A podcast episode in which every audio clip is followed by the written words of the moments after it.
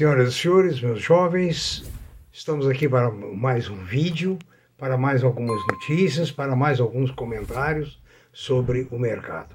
Aqui, professor Aécio Flávio Lemos, por gentileza, mande suas sugestões para a aesioflemos.gmail.com ah, no, no site www.previsioneseconomicas.com.br você encontra todas as nossas informações a respeito do mercado, a empregos e também é toda a nossa biblioteca de mais de 170 vídeos e podcasts. Vamos começar hoje com a notícia sobre os bitcoins e outras moedas artificiais criadas durante esse tempo. Se você rever a nossa lista, você vai ver que eu fui contra o Bitcoin desde o início porque ele não tem substância, ele não tem respaldo. Quando você compra uma ação de uma empresa, mesmo que a empresa não seja grande coisa, ela está produzindo alguma coisa, ela tem um patrimônio, ela tem alguma coisa que responsabiliza pelo capital que você investiu, ou para cima, ou para baixo, ou igual. Mas o Bitcoin não existe. O Bitcoin foi uma criação é, especulativa, na minha opinião, para pegar idiotas. Desculpa a palavra, mas é, ué. Se você aplica dinheiro onde não existe backup, onde não existe respaldo, ah, onde não existe garantia de nada, né? ah, não pode funcionar. E nós estamos vendo aí a queda de trilhões de dólares em pouco mais de uma semana. A Bolsa Brasileira baixou dos 100 mil pontos. Ninguém queria ver esse momento. Ninguém. Nós não queríamos ver essa bolsa baixando abaixo dos 100 mil pontos agora encontra-se na casa de 99 mil pontos. E eu acredito que não vai, vai ficar por aí por um bom tempo, porque nós temos muitos fatores negativos. A guerra entre a Rússia e os, os seus os, uh, países uh, hoje ameaçados, vinculados além da Ucrânia, é um problema sério. O custo do petróleo, altíssimo, altíssimo, 130 dólares. A Europa está toda pagando um preço pelo petróleo que nunca pagou antes, nunca nem imaginou que existisse. Né? No Brasil, nós temos um presidente querendo que o Brent caia para atender às suas necessidades, necessidade política, baixar o preço aqui dentro. Não tem jeito, a Petrobras tem que repassar pelo preço que ela comprou. E além disso, tem outras distribuidoras do Brasil, outras petrolíferas, que quebrarão num caso de um tabelamento negativo, abaixo da média de preços conforme é cotado em Nova York pelo Brent. Ou seja, é muito grave essa situação do petróleo, aqui dentro principalmente. Lá fora não.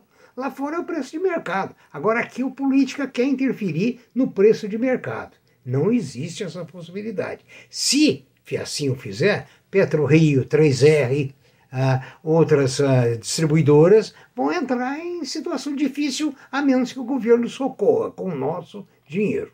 Né? Uh, no, no vídeo passado eu falei sobre 40%. Eu quero lembrar vocês mais uma vez, me fizeram um questionamento, que a alíquota de imposto de renda no mundo é em torno de 40%. Agora, os benefícios que o povo recebe é que são diferentes. Eu citei o caso do Canadá, onde a assistência médica hospitalar é totalmente de graça. Ah, citei o caso do médico de Passos, que quando ele é um filho de um amigo meu, que quando a neve sobe, o governo fornece um helicóptero para que o médico desloque, sem nenhum custo para o paciente. Falei na Irlanda, onde eu tenho parentes, né? onde a assistência médica praticamente é gratuita. O imposto é o mesmo, 40%. Por que, que então aqui, sendo 40, para o povo não vem nada? É o custo político. Os políticos do Brasil, esses maravilhosos homens e mulheres, são os segundos mais caros do mundo. Em primeiro lugar, os Estados Unidos tem um PIB de trilhões em relação ao nosso. Agora, segundo lugar, nós. Agora, temos países também, como Suécia, Dinamarca, Finlândia, Alemanha e outros, que o político está em seu lugar. Se ele quer mordomia, ele paga do bolso dele. Se ele quer uma limusine, que ele pague do bolso dele. Nós vimos muitas vezes o atual ministro da Inglaterra, quando ele era prefeito de Londres, chegar no trabalho de bicicleta. Né? Então veja bem, aqui a outra coisa que preocupa demais dentro desse cenário.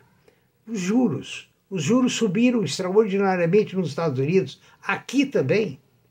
Então, resultado: esse juro alto vai fazer com que a, é, a inflação, que a tendência dizem que isso abaixa com, com o juro alto, mas vai fazer com que o consumo aqui dentro cada dia seja menor. Ou seja, quanto maior a inflação, menos dinheiro sobra no bolso do contribuinte, daquele que gasta. Né? Daqui um pouco nós vamos falar, inclusive, sobre esse mercado. O mercado é, varejista, que está sofrendo demais. É o capítulo seguinte. Vamos falar aqui na nossa ordem aqui que estão ah, colocados sobre a Embraer. Gente, que bacana! O Ministério de Defesa da Holanda encontrou um sucessor para o C-13014, o Hércules no C390 Millennium da fabricante brasileira Embraer. Quer dizer, a, a Embraer vai voar na Holanda por escolha da, do governo da Holanda. Isso muito nos honra, ah, embora a Embraer aqui dentro tenha caído demais de valor nos últimos tempos. Ela saiu de 25, 26 reais para 11, 12, qualquer coisa assim. Agora mesmo nós vamos abordar essa questão. Né? Veja bem, então tem notícias boas, só que essas notícias não refletem imediatamente aqui. Né? Então, voltando à questão do varejo, nós temos 10 empresas, que inclusive o varejo está no meio, não é só varejo, que é, foram as maiores desvalorizações de 2022 até o momento. O Banco Inter, em primeiro lugar, perdeu 59%. O Magazine Luiza perdeu 50%. A própria Embraer, que acabamos de falar, perdeu 47%. A Local Web perdeu 46%. A Melius, 44%. A Alpargatas, 43%. A Via Varejo, Casas Bahia, 40%. Lojas Americanas, 40%. Rap Vida, 38%. E a BRF, 32,50%. veja bem, a situação do varejo, porque o Cid não compra, ele não tem dinheiro ele vai pagar. Eu já tenho visto em alguns jornais ele dizendo: eu não pago nem a dívida. Eu estou primeiro cuidando de botar o alimento dentro de casa. E o alimento está caro. Né? Inclusive, nós temos que mudar os nossos hábitos alimentares, como na Europa. Né? Aqui nós não temos o hábito da carne em excesso e algumas pessoas até fazem comida em excesso. Né?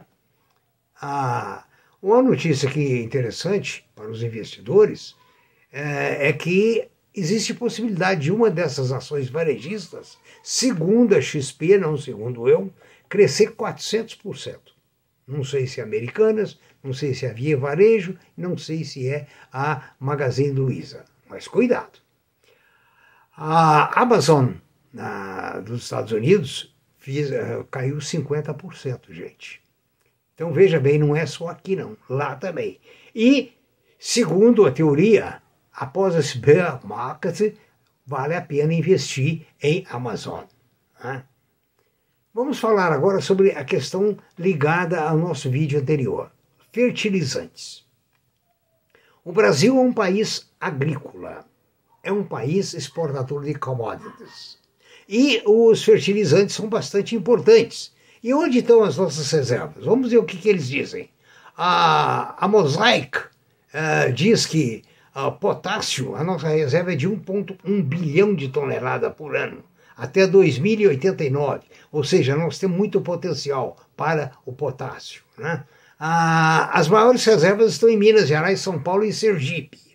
Na última semana, a Câmara dos Deputados aprovou em regime de urgência para votação de um projeto de lei que permite a mineração em terras indígenas na Amazônia. Né?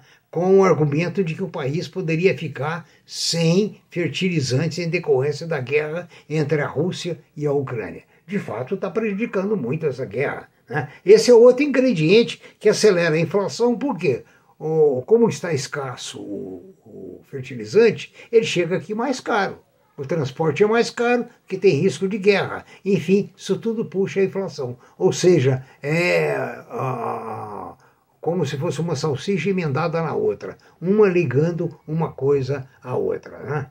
O grupo de fertilizantes mais usados na agricultura são os do grupo NPK, a base de nitrogênio, fósforo e potássio. O consumo é de médio no Brasil de 40 milhões de toneladas por ano. As reservas brasileiras estão distantes das terras indígenas, fora do bioma amazônico. Né? E veja bem, o Brasil compra fertilizante da Rússia, da Bielorrússia e do Canadá. E o Canadá é, prometeu aumentar as exportações para o Brasil. A dependência de fertilizante brasileiro hoje é de 86% das nossas necessidades. O Canadá é o maior produtor de potássio do mundo. Né? E ele promete exportar para o Brasil. Né?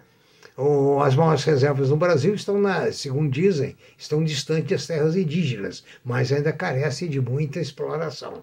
Né? Ah, Acredita-se que o Brasil tenha reservas é, para trabalhar com fertilizantes até o, o, ano 2100, por aí, desde que a pesquisa seja é, expandida, porque ela não está expandida, ela está contida nesses anos, dada a comodidade de importar e a facilidade de inserir o preço do custo dessa importação no produto vendido, no produto exportado, o que acontece é que é, é, seria mais fácil continuar como estava. Né? Agora, a tendência e a expectativa é de reduzir a importação de é, insumos, eliminando o transporte e a logística, que ela fica muito caro. Né? Então, essa é a questão. E vamos encerrar hoje falando de uma fazenda na China que tem 500 mil vacas em lactação. 500 mil vacas produzindo leite continuamente. Veja que coisa maravilhosa. 500 mil. O consumo na China é cada dia maior e, com isso, tiveram que fazer a maior fazenda leiteira do mundo. Isso está nos jornais, você poderá acompanhar e é uma prova evidente de que nós estamos no caminho certo. Tenha uma boa tarde, bom trabalho, boa semana né? e muito obrigado. Espero que tenha sido útil.